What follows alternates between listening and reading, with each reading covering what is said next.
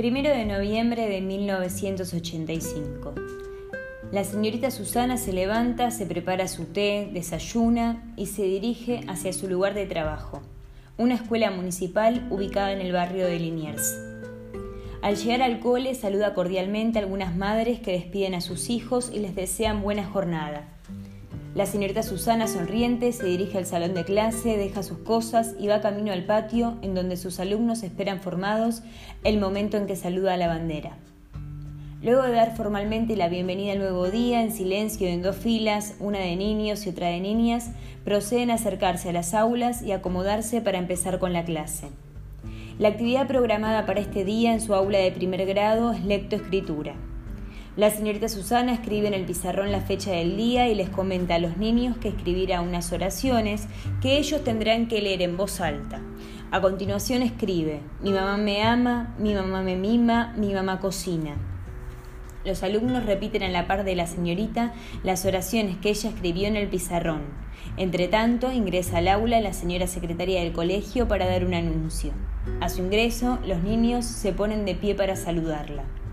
Luego de esta breve interrupción se retoma el ritmo de trabajo. Todos los alumnos van a la par. El clima es pacífico. Se observa orden y disciplina. La señorita presenta los conocimientos a sus alumnos, mientras tanto los chicos escuchan, memorizan y reproducen lo que dice su maestra. Como por arte de magia viajamos hacia la actualidad. Ese sonido interrumpe mi relato. Aquí estoy yo, me encuentro enseñando como la señorita Susana, pero en el año 2016. Les pregunto a ustedes que están aquí escuchándome, ¿qué creen que cambió? ¿Habrá cambiado algo en 30 años? Desde mi experiencia y en comparación con cómo enseñaba Susana en su época, yo les cuento que cuando los chicos llegan al cole, siempre los estamos esperando.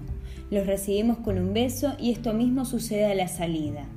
Cuando formamos, antes de pasar a las aulas, porque también formamos en la actualidad, por lo menos donde trabajo yo, les preguntamos si alguno cumple años y todos juntos le cantamos al cumpleañero. Después de esta bienvenida, pasamos a las aulas.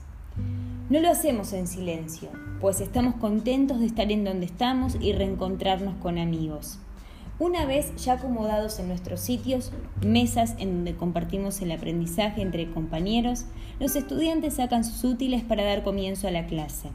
Pregunto qué día es hoy y levantan la mano mientras dicen en voz alta, hoy es viernes 23 de septiembre. Le pido a Juana que se acerque a nuestro calendario donde figuran los meses y los días para que lo señale y puedan de este modo escribirlo todos en su cuaderno. Todo en el aula intenta ser un propicio ambiente alfabetizador. Aprendo mirando, tocando, conversando y escribiendo. Así son hoy los procesos constructivos del aprendizaje. Jugar, escribir, leer, cada cual a su ritmo. El tema planificado es lectura y escritura. En el pizarrón no aparecen palabras, sino imágenes diferentes. En cada una de ellas se presenta un personaje que los chicos ya conocen, puesto que es la mascota del aula un títere que los acompaña desde el jardín. En la primera imagen se ve a Manolito jugando en el parque, en la segunda Manolito durmiendo en su casa, en la tercera Manolito comiendo unas pastas. Les pregunto a los chicos que ven en las imágenes, ¿qué está pasando en cada una de ellas? Voy escribiendo las oraciones que ellos arman. Destaco palabras que indican la acción, como ser jugar, dormir, comer. Seguidamente pensamos entre todos cuál de estas palabras se relaciona con la imagen. De este modo, la práctica de lectura y escritura tiene como fin que los chicos aprendan a través de fomentar la conciencia fonológica. Comúnmente se parte de un texto y se presentan todas las letras. Muchas veces interactuamos con canciones que ellos ya conocen. De este modo participan, se acercan al pizarrón, leen y escriben cada uno como puede. En la actualidad el objetivo de la escuela se fija de acuerdo a los intereses y las necesidades de los alumnos.